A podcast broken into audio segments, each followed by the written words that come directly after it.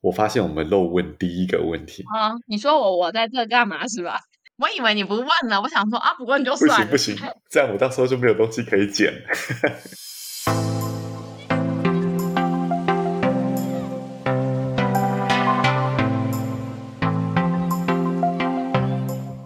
欢迎大家收听《城市豆沙包》，我是 Carton，我是 Lydia。《城市豆沙包》是一个自二零二零年开始筹备的 Podcast 专案，由 Carton 在每一集中用五十分钟采访居住在世界各地的台湾人，像吃了城市豆沙包一样，为听众将地表上的城市逐个开箱。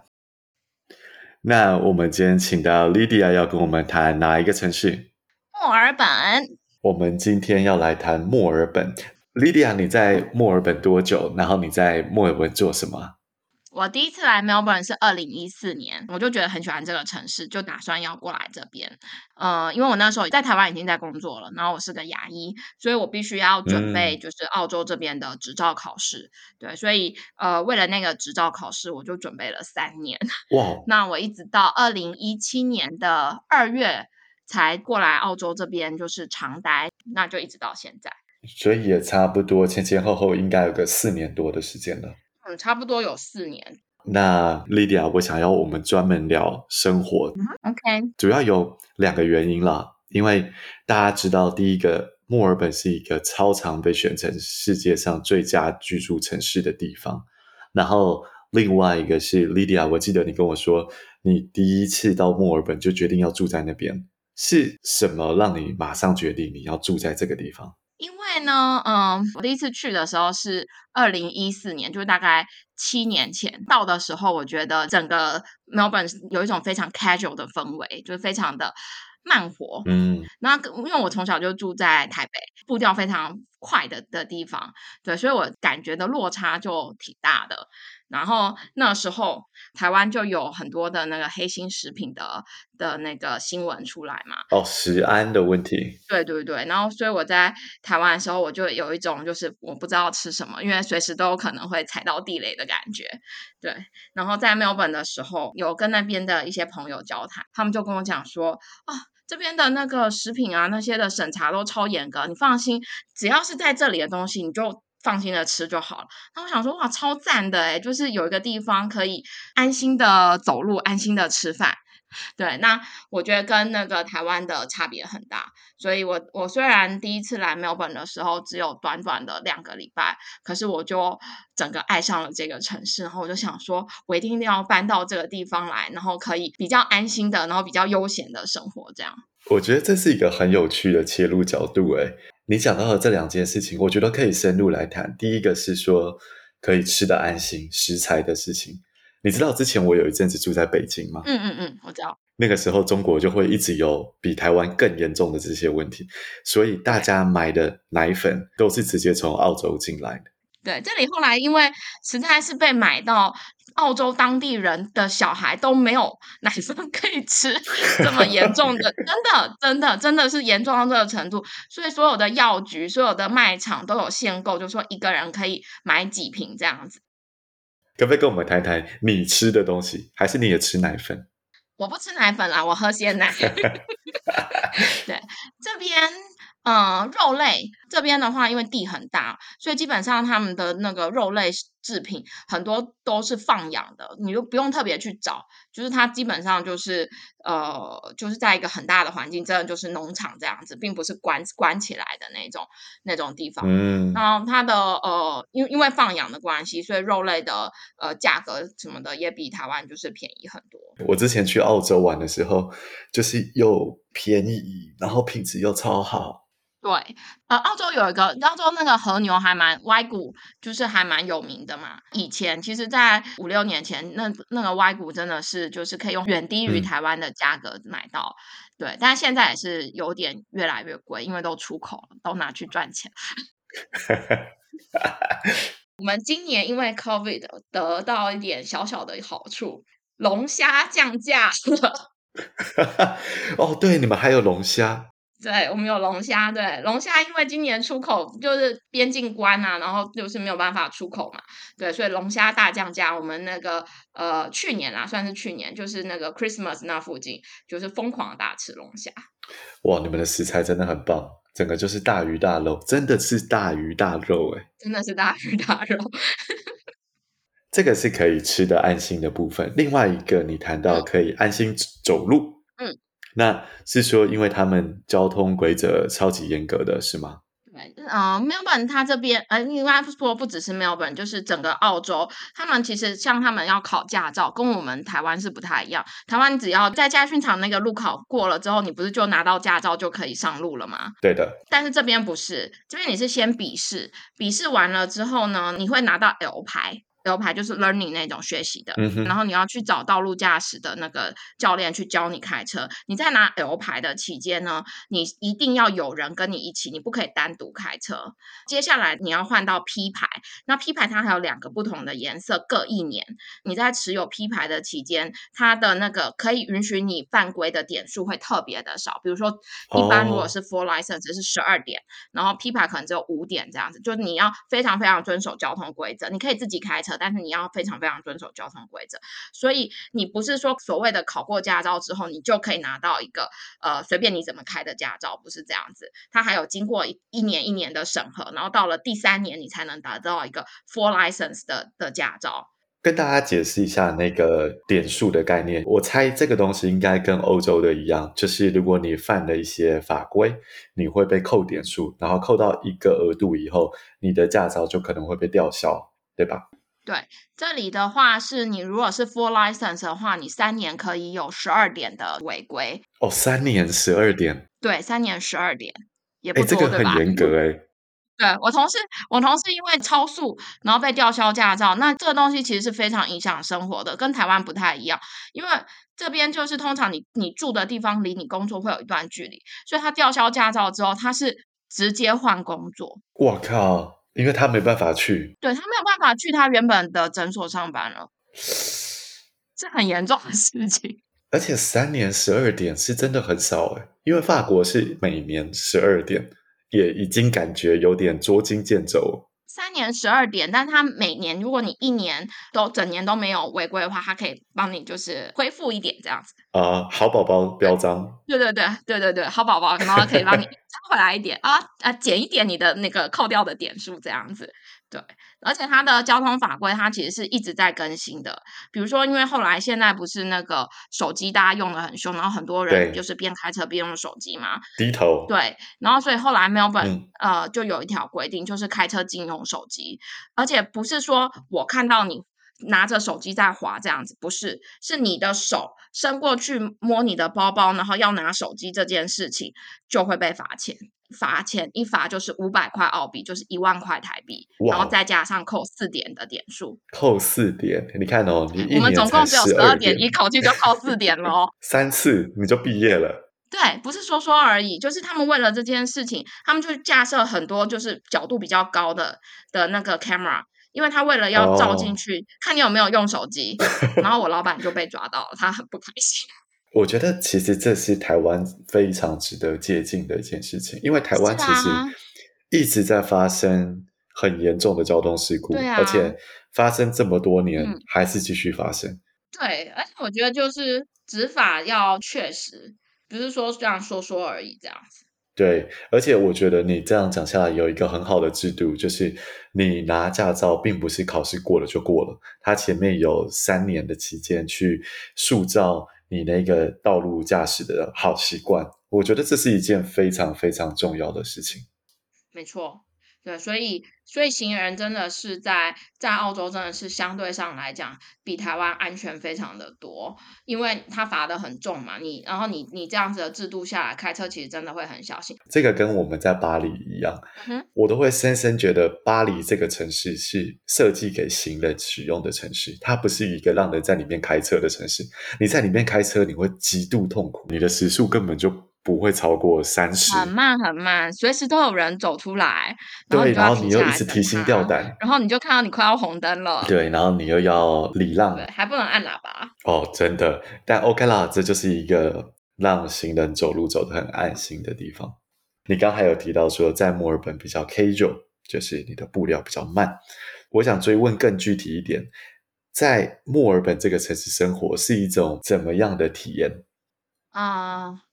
墨尔本它有南半球伦敦的称号，oh. 所以相比于澳洲的其他城市来说的话，你可以看到比较多的剧院啊、美术馆啊，或是一些就是艺文相关的活动和就是、oh, 文化相关的东西，对文化相关的东西稍微会比澳洲的其他城市多一些。嗯，所以如果对于译文这方面有兴趣的人，可能就会对墨尔本比较呃喜欢。嗯，它的建筑来说的话，有点新旧交融这样子，就是它会保留一些古迹，可是可能只是保留外观，然后呃内部是有重新装潢。嗯，对，所以你会看到就是说很现代的，就是呃高楼公寓跟那个呃古迹都会混杂在一起。哦，那。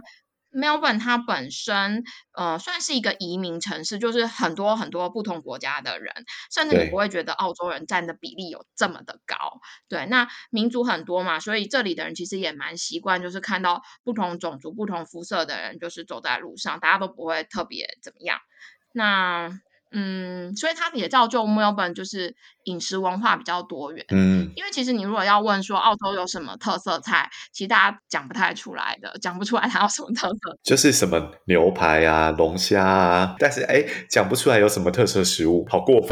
对，但是墨尔本就是因为很多不同的民族，然后每一个不同的民族都带来他们当地那个菜，对，所以它像比如说越南啊、韩国啊、意大利菜这些都非常的道地。我发现这个好像是那种比较国际化、比较移民多的地方共有的特色。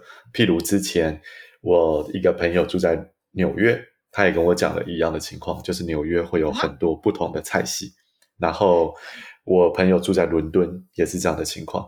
但是有一种呃特例是像巴黎，因为巴黎本身的饮食文化就很强。那相对的，移民进来以后，他也会带来他的东西，但是他不会变成一个主流的选择。对，因为就像我说的嘛，澳洲它没有什么它自己的特色的菜肴，所以就是大家就是很 open minded 的，反正谁来就就。我带过来他们那个方面的文化，可是它其实是有分区的，就是它一样是有就是意大利区、呃越南区或什么的，所以你、okay. 你只要到那一区，你就可以用那一区的语言。哇、wow.！你也会听到他们直接就讲意大利文，或是越南，或是说有一些华人区，你直接中文、广东话都可以通这样子，你不一定一定要会讲英文。对，然后你只要到那个区域吃的菜，基本上就是比较道地的这样。对，因为我查了一些资料，呃，墨尔本。这几年海外移民的成长是一个爆炸的情况，所以我想问一下，你在这边住了四年多，我相信整个人口结构跟人口的数量的变化还是有存在的，对吧？多，非常非常的多，你是可以直接感受，你不用看数据，你直接在走在市区就可以感受到那个人口成长的速度，很有感，对，非常有感。然后建筑也是因为为了要配合，就是。移民的外来的人口嘛，所以就盖了很多很多的那个高楼层的公寓。十年前，因为我老公是十年前来的，十年前的时候是墨尔本市中心只有一栋高楼而已。我靠！现在有整个看过去全部都是高楼，数不清的高楼。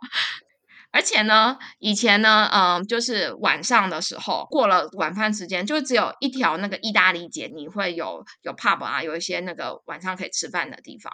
现在是满街都可以叫外送啊，到处都是啊，十一二点路上也都是人啊。那我感觉你见证墨尔本都市化的那个过程呢？我还好，我我老公来十年了，他真的是见证整个都市化的过程，就是每次到 city，他就感慨说了一句。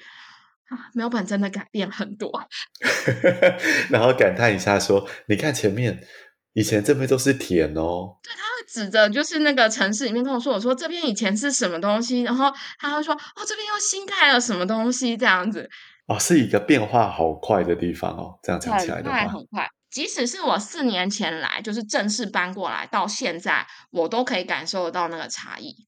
对。墨尔本现在就是市中心，其实已经没有那么 casual 了。我我必须承认，已经没有就是呃，当初我所享受的那种慢步调生活，其实如果现在就是观光客或是什么来来到市中心的时候，会还是会觉得说啊，就是这个大城市这样子。那虽然墨尔本这些年变化这么大，可不可以跟我们谈一谈你在墨尔本最喜欢的地方？你最喜欢做的事？你最喜欢的季节等等？季节的部分，那个墨尔本它跟呃大家所讲的春夏秋冬有点不太一样。我们这里号称一日四季，一整天刮风下雨出太阳都有可能发生的。所以，所以呢，很难说，呃，最喜欢的季节。但相对上来讲，我是比较喜欢就是夏末初秋，当然就是一月中到三月中左右的时间，因为那时候大概是十八到二十五度左右，那气温是比较舒服的。来墨尔本就是一定要养成看那个天气预报的习惯，要不然真的是很容易穿错衣服。因为一天有四季。呃，我们通常就是建议就是洋葱式的穿法，因为你白天再怎么热，就是太阳下山之后，其实还是有很高的几率是蛮凉的，除非是夏天。而且你刚到的时候应该也很错乱吧？就像刚才我听你说，哦，我喜欢夏末，然后秋天刚开始的时候是一月初到三月，整个很错乱诶，那个北半球的思维有点无法理解。嗯、呃，就是要要稍微想一下，没有办法立刻切换过来。嗯，墨尔本我最喜欢的就是。它是一个咖啡之都，就是它这里的人非常非常爱喝咖啡，哦、因为它早期有很大最大的一个移民族群就是意大利人，意大利人爱喝咖啡，啊、他们就把咖啡的文化带过来了，所以它的咖啡文化跟呃跟日本跟台湾有点不一样，它主要是 espresso 嗯相关的，不是那个冲泡式的，对。然后我我非常喜欢就是墨尔本这边，因为咖啡厅到处都是，然后他们竞争很激烈。所以你不容易踩到地雷，你就可以随便去试，到处随便走，随便买这样子。那然后刚才说他那个市中心那边有一条河叫做 Yarra River，我会喜欢就是在河边散步，嗯，因为它是有那个比较宽的步道。然后有时候傍晚的时候，你可以在走在那边，然后看街头艺人表演。然后河上面会有人就是划船，然后有一些运动的人。我觉得那是市中心虽然这几年变得这么繁忙，但是那条河的附近还维持着一个 Melbourne style 的感觉。对，哎，我跟你说，巴黎也是只喝 espresso，是吗？对，巴黎也是受意大利文化影响很大，嗯、所以之前因为我有加入那个法国巴黎的外派社团，然后就有一些英国人，哎、嗯，对，英国跟法国最大的差异是什么？英国人就说：“哦，你就忘记那种午茶时间吧，在这边只有那种愚蠢的小杯咖啡。啊”还蛮好笑的，对。对，但是久了以后，哎，我现在其实没有办法回台湾喝大杯的美式。我想说，这么大一杯咖啡，到底是要怎么喝啊？很稀，对不对？对啊。然后我现在就很习惯，就是一杯小小的咖啡，顶多加一点呃牛奶，就是变变比较浅色一点，然后就这样就 OK 了。嗯、其实我们其实没有你们那么严重，他们这边还是有像 flat white 之类，就是加奶的。嗯，对。就是有 black white 这样子，你还是可以有加奶的可以选，可是手冲的就是相对比较少一点这样。嗯，对。我刚来的时候超也是很不习惯，因为我觉得这么小一杯几口喝完了这么贵。哎、欸，墨尔本一杯 espresso 大概多少钱啊？四块四块左右，八呃台币八八十块八九十块。哎、欸，这个超级贵。巴黎一杯 espresso 一般价格大概是。一欧算正常，一点五欧就算很贵哦，那是半价哎！哇，你们的生活成本是我们的两倍哎。嗯，我们的外食成本非常非常的高。OK，墨尔本的生活成本大概是一个怎么样的概念？我觉得是看你你什么项目，就是说。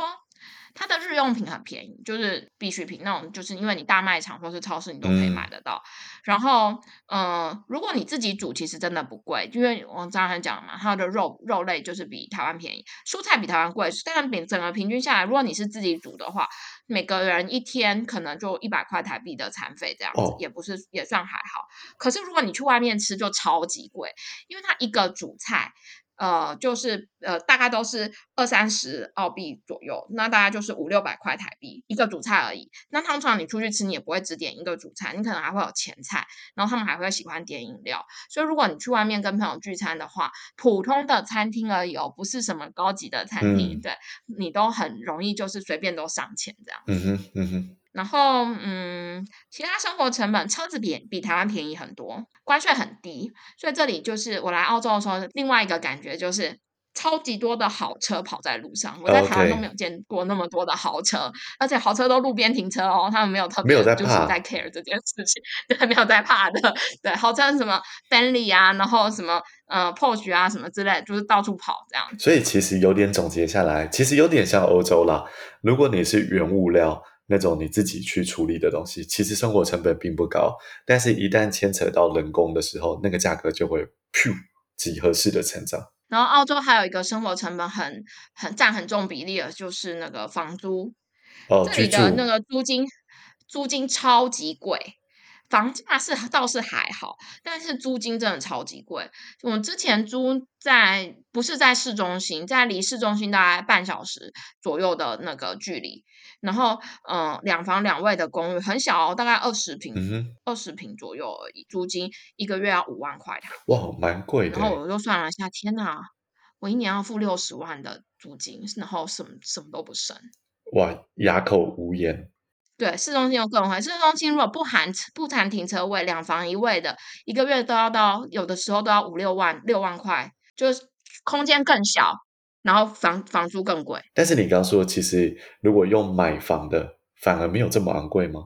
嗯，我是台北比啦，嗯，因为台北房价真的是相当的惊人，所以如果以台北的房价来看，Melbourne 的房价的话，又觉得好像没有那么不能接受。嗯，澳洲房价最贵的是悉尼嘛，然后再来就是墨尔本，它是房价第二高的城市。一般来讲，就是说，如果是普通收入的话，大家买的买房子大概是六十到一百左右，大概不会超过六十到九十左右。六十万的话是大概一千一千两百万台币，哎，很合理哎。对，就算还算合理的的价位，然后因再加上它会有一些补助，就是比如说你是第一次买房子啊等等，反正政府会有一些补助，所以就还 OK。不过他那个时候，呃，他的房贷利率在 COVID 之前的话是大概四 percent 左右。哇，超高，超高，房贷超高。对，然后因为那个 COVID 关系，就是利率降，所以现在大概是一点九。如果是 fixed rate 的话，大概一点九。哎，差很多哎，因为一点九其实还是高。但是比起那个四趴都已经一半不到了。所以呢，因为利率降低了，所以我们的房价又炒上去了。哇，呵呵，过分！最近这三个月的 Melbourne 和 Sydney 的房价都飙高，破纪录的那个飙高。好吧，一方面我们知道生活成本当然有些部分也是高了，那另外一方面我们又有一种印象说，好像在澳洲其实工作收入相当不错。台湾有很高比例的人会去澳洲打工嘛？那可能是做一些蓝领的工作，可是他们的收入其实也相当的不错，可以跟我们谈一下这部分吗？我觉得澳洲的收入是普遍都比台湾高，就是不管你是白领还是蓝领阶级。像我们在台湾，我们会感觉说好像有一些特殊的职业，就是明显收入会比其他的好。可是，在澳洲这里，对你的感觉会是，不管你做什么职业，你的收入都可以呃好到某个程度这样子。所以。Oh. 他们就会觉得说，小孩子也不用多认真念书，如果书念不好的话，去做工也没有关系。这里蓝领的薪水和福利都非常的好，比如说路上或是一些就是会影响到交通的地方施工的话，他就会有一个专门的职业，就他那个人就是负责举一个牌子，就是管制交通的。OK，你知道那个一年的年薪有多少吗？该不会跟牙医差不多吧？我就不说牙医年薪多少了啦，那个那个工作一年的年薪大概有十万块澳币，两百多万台币。对，他只要举牌而已，他就在那边转过来转过去，转过来转过去而已。对，两百多万台币，哇，很惊人呢。所以这是一个举例说明，就是澳洲蓝领薪水有多高。对，而且他们工作的时间其实很短。呃，我有个朋友，他的 partner 是的，就做工的这样子。然后他说，早上九点上工，十点半就有一台小车子推着那个 morning tea 茶、咖啡、呃点心过来休息，然后中午十二点吃饭 lunch break，然后休息到一点一点，然后三点半又有一个 afternoon tea，然后四五点就下班了。好不错哦！你想哦，在台湾年薪两百万这种工作，你可能会付出很多生活品质去追求这样的薪水。那是蓝领嘛？那白领的部分，老实说，呃，普遍来讲都比台湾高。就不管你是工程师，你是牙医，或是你是什么其他的职业。不过呢，那是税钱啊，我们这里税超重的。哦，我我赚的大概三分之一都要交给政府，然后税后大概也跟台湾差不了多少。对，对我觉得我们这边开始谈到一些制度面的东西。我觉得除了刚才前面提到那种有形的硬体，不论是呃住宅或者是食材之外。其实制度或文化才是一个社会的灵魂。我觉得它就是一个信任社会的制度，它是一个法治的信任社会，应该这样讲。OK，呃，有时候你日常生活中你会觉得澳洲人其实有点呃脑筋转不太过来，有点死脑筋，但他们又可以把社会的呃运行的好像挺好的。然后后来就发现说，其实它就是由少数，就是可能五趴十趴，就是最顶层最。嗯，最聪明的人把把整个社会的规范都都制定好了，比如说像刚才讲交通的规范或什么的规范都制定好了，然后其他人真的不用太聪明，你只要愿意遵守。如果每个每个就是澳洲的公民都可以去遵守那个制度，这个社会自然而然它就会就可以 work。对，他就可以 work，嗯嗯，不需要每个人都那么有想法这样子。对，然后他的信任制度就是说，他其实也不用像呃，不用一直查你，然后平常他是不怎么检查的。但是你一旦被抓到违法或是嗯、呃、没有做什么事情的话，他就会罚的很重。比如说像你呃坐电车，司机是完全不管你刷不刷，他都不管你。哦。就算他看到你没付钱，他也不会理你。可是他会有专门查票的人，不定期的上去查。对，查票员，对，那你一旦被抓到查票，不管你什么理由，就算你说你忘了加值好了，不管你任何的理由，你都要都要罚，然后都是重罚这样子。所以整体来说，它就是一个规则社会，它有规则在那边，那他也信任你会去遵守，所以大家就是去 follow 那个规则，平常也不 check，但是他一旦抓到你，那个就是一个很重的罚。没错，呃，其实你就会觉得说，万一被抓到怎么办？然后我们就会默默的遵守规则。就像你刚才讲的那个驾驶的东西一样，你的规则就是很严格。前面你有三年的学习期，然后接着呢，犯错的空间也很少，因为你三年就只有十二点。然后一旦触犯了那个法规，你的下场就会非常严重。对，没错。那澳洲我觉得它还有另外一个很好的，就是它它还蛮相信科学的。哦，就是第三方的专业，呃，学术单位啊等等，呃，提供的意见，那他们真的是会把这些意见，当他们在制定就是政策或是在做一个决策的时候，他们真的是会把这些就是专业的那个 research 的意见考虑进去，嗯、呃，比如说像火车。一条火车线，它要在哪里设站？他会先请学校去研究，嗯、呃，包括人口啊，然后交通的组成啊，各方面是不是真的有这个需要？然后火车线的站设在哪里是可以得到最大的利益？那当然，政府和呃呃工程呃那个叫包商啊，或是建商那边会有各自的想法，但是最终他们还是会就是尊重就是第三方的学术意见。我觉得这件事情是。呃，蛮难得的。比如说，看我们的高铁站。OK，所以你意思是说，他们还是挺科学治国，尊重专业啦，对不对？蛮尊重专业的，对。你说，呃，政治清不清廉那些，说实在的，他的政治是，呃，也是会有一些问题，对。但是呢，至少他们在做。重大决策的时候，他们是真的，他们会做的比较长远的规划，然后呃，会考虑到说未来十年、未来二十年以后，呃，要会变成怎么样，然后他们会呃接受就是独立机构的，就是审查的结果这样子。我觉得可能又回来，你刚才前面讲到，它是一个规则跟法治的社会，它可能就是花五到十趴的精英去把规则用科学的依据建立好。大家 follow，其实它反而就是政府的规模没有大家想象的那么大。它其实澳洲一直在缩小它的政府规模。哦，小政府。对，他说他其实政府不需要管那么多事情，他的触手必须要伸到每一个 detail 里面。比方说他的那个社会福利系统，对，呃，就是比如说老年，呃，我们不是也有什么老年津贴什么的吗？那那这边呃这边也有嘛，因为澳洲的社会福利就是还算是不错。那但是呢，政府只负责发钱，不是直接把钱发给那些老年人。对，那他是就是说，哎，这笔你有这个 credit，你有这个点数可以，或者只有这个金额可以用。嗯、然后呢，它有很多呃，就是外包的。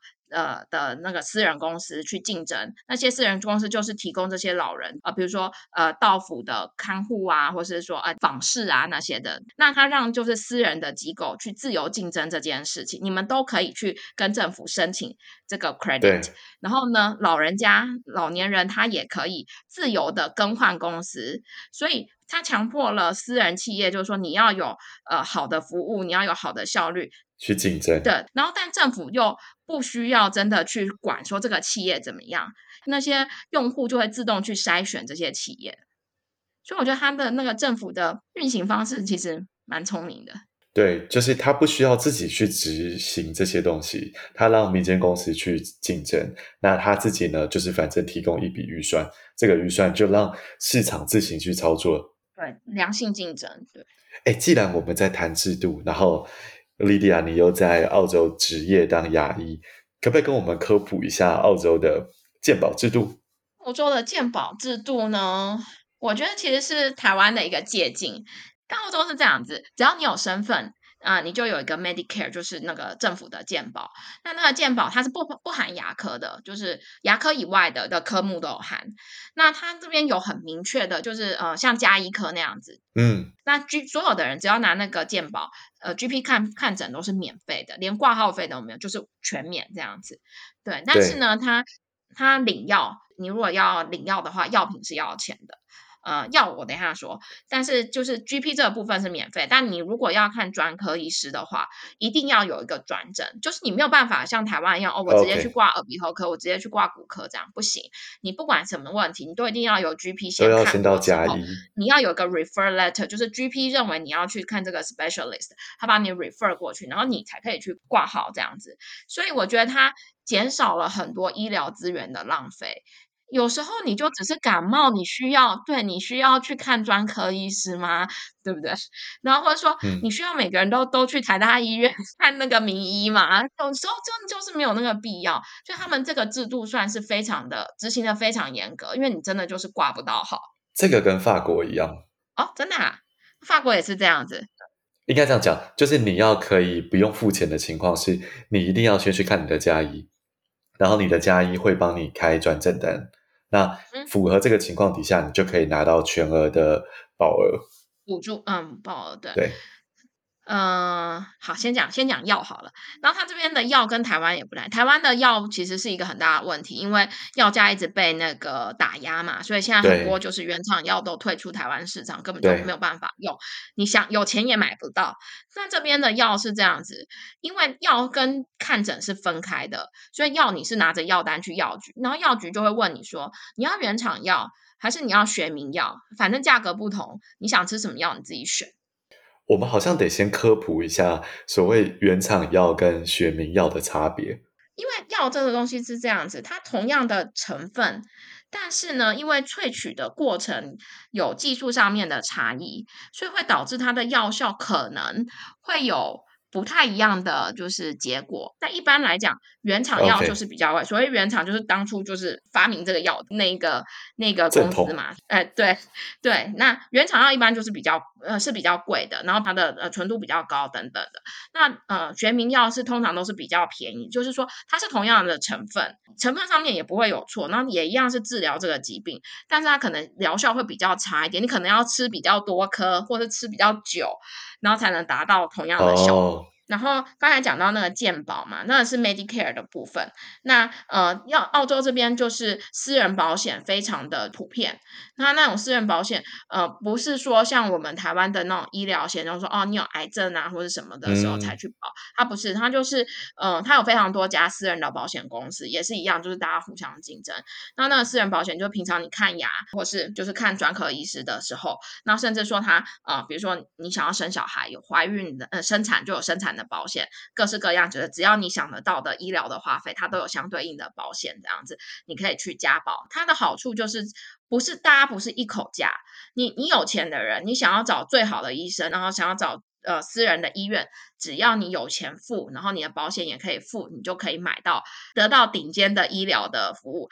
但是呢，你你如果说啊，我我就是没有钱呢、啊，我没有办法负担私人保险的费用，那也没有关系，它有 public hospital，你一样可以排队，然后你也一样可以用很低廉的价钱，甚至是免费的价钱去得到你的医疗的照顾。所以它就是大家是有所选择的，而不是说哦，台湾像台湾的健保，就是说。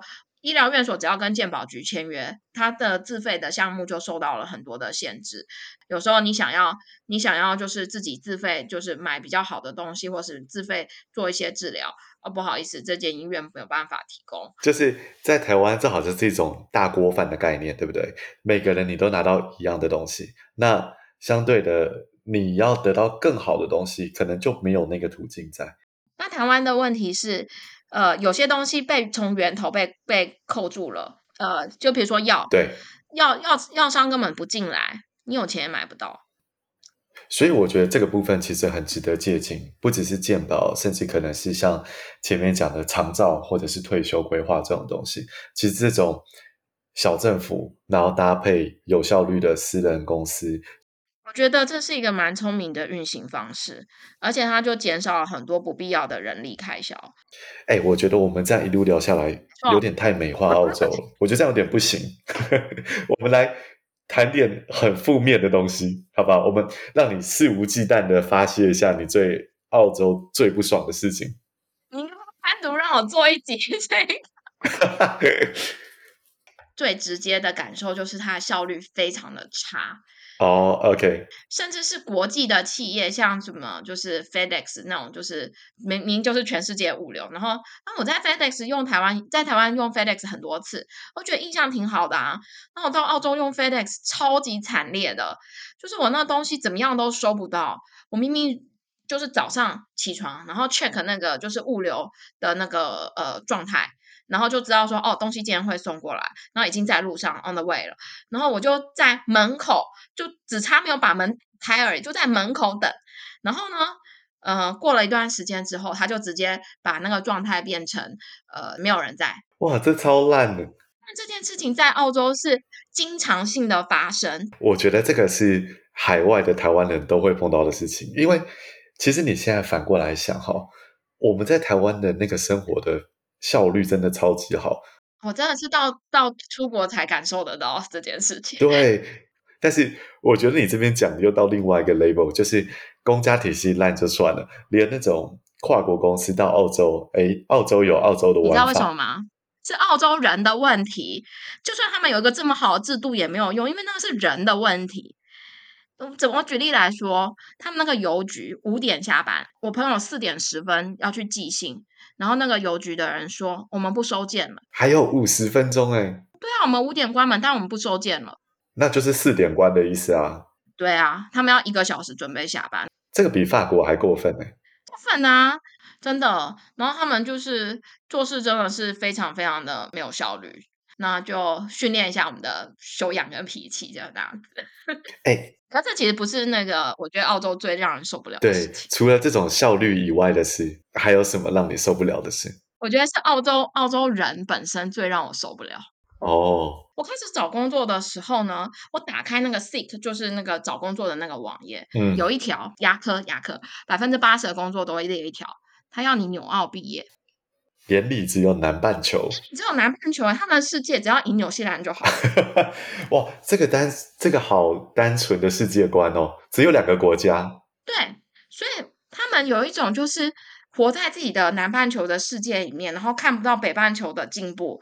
他们就是一个就是夜郎国这样子，就是哎，夜郎国也太贴切，真的呀！能不能聊聊 COVID 是怎么影响你的生活？因为其实大家会觉得好像。澳洲的管控非常严格，对不对？至少出入境啦。澳洲管控非常严格，是因为他把国境关起来了。我跟你讲，澳洲人呢，一开始的时候完全都不把 COVID 当一件事情，他们就是散漫嘛，然后一开始又抱在北半球，他们远远的就觉得好像不关他们的事一样。然后等到 COVID 真的就是在澳洲爆发了之后，手忙脚乱，完全不知道该怎么做。然后我刚才有说啊，因为澳洲是少数精英就是管理的的社会，可是问题是，当一 coffee 这件事情是一个，即使是澳洲的少数精英都没有面对过的事情，嗯、制定政策的那些少数人，就是也陷入一种慌乱，不知道该怎么办才好的。对，他们就变成一般人了，然后他们一下子就不知道该怎么办，所以他们其实花了很长一段时间，才真的就是去呃 build up 起，就是 COVID 到底要怎么样去应对这件事情。然后澳洲还有一个问题，是因为它它是呃各个州政府是各自独立的，像美国这样邦联制这样，它各个州政府是各自独立的，然后所以呃每一个州政府对于 COVID 的反应是不一样的。政党不一样，然后他们的反应严格程度什么都不一样，然后变成说，哎，只要有一州 COVID 爆，所有州就联合起来，就把啪啪啪啪把所有的州界都关起来，你们不要，你们这个州的人全部都会过来，我们就把它独立起来，你们就变自己变成一个小国，对，然后 Victoria 就最惨的，因为我们爆最多次，然后你们就各种被封，我们真的是被什么？我们我们不止被封，我们被歧视。对，我们被歧视到那个工作上面哦，工作你找工作，工作上面直接说维州的人不要来申请。哇，哎，这太过分了吧？对，直接就这样写，他就是说 Victoria 的不要来。啊，我不知道该说什么了。所以平常再怎么就是讲什么自由平等那些呃道德标准，只要一有事情发生的时候，全部破功，所有的 selfish，所有的那个的本性全部都显露出来了。就是大难来时就各自飞了，对不对？好的时候他们都非常的友善，就是非常的 friendly。可是那 COVID 爆的时候，就开始有排华的事情出现，就是有攻击、嗯、攻击就是华人的事情出现，对。法国刚开始也会有这样的问题，但是后来就相对好非常多，因为他们就发现，哎，亚洲人其实才是控制最好的那一群。像那个 Melbourne 每次爆都是他们澳洲人自己搞的鬼，你知道吗？这个真的是让全球学习很多的事情。也许南半球跟北半球在这件事情上距离就很近喽，就是大家都会 suffer 到一样的情况。真的呀。好了，负面能量也够了，我们最后一题让你总结一下负面能量。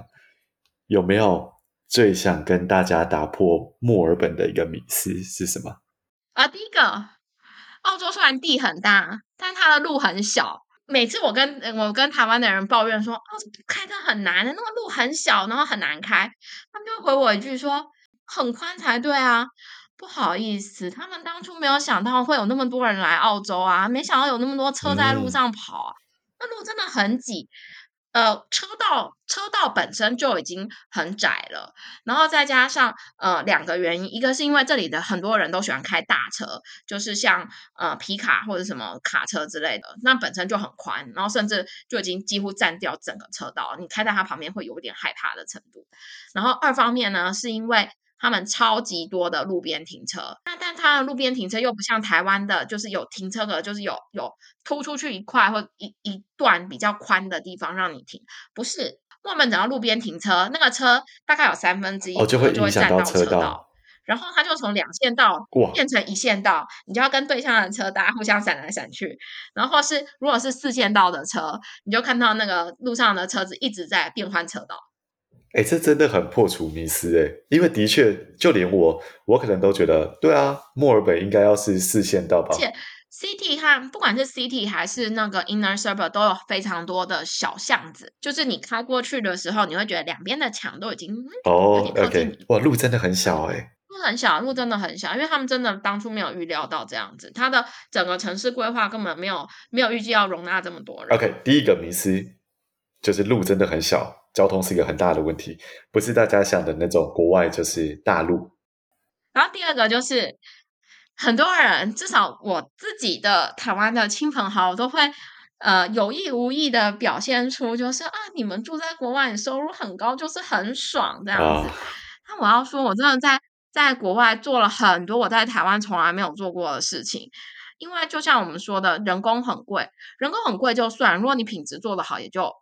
就算了，但是问题是，它是人工很贵，品质又很差，然后效率又低下，这才是最大的问题所在。像我们在装潢房子的时候，我如果不盯着，就是我每天都要去，我只要一天不去就会出状况。嗯。对，就是不管你事前跟他怎么讲，然后或者你图都已经给他，反正你只要不要，你只要人没有亲眼看着，就呃十之八九都会有意外发生。然后因为那个动不动随便什么东西都很贵嘛，随便叫叫请工人来，只要做个什么事情都对，所以所以导致我们就是呃尽可能可以 DIY 的就自己 DIY。我告诉你，我今天在家里做了什么？呃，做了什么？我我今天在家里。后院铺水泥，哇哦！台湾可以想你要自己铺水泥吗？对，所以所以那个，我觉得最大的迷思就大家都只会，大家会想着把国外生活想象成国外的收入，然后台湾的便利性，但这这是错误的。国外收入就只有国外的便利性而已。哇，我觉得你这句讲的非常好，根根本可以当标题。是啊。对啦，大家看别人生活都会好像看到好的那一面，而且很多事情大家不会跟你讲。譬如说，今天 Lydia 她也不会在 Facebook po 文说我在我在弄水泥，还是你会？我那个，我最近就跟我同学说，我那个应该要改成墨尔墨尔本女工，血汗女工。你知道这个叫什么？这个叫斜杠。斜杠最好不要，然后没有收入。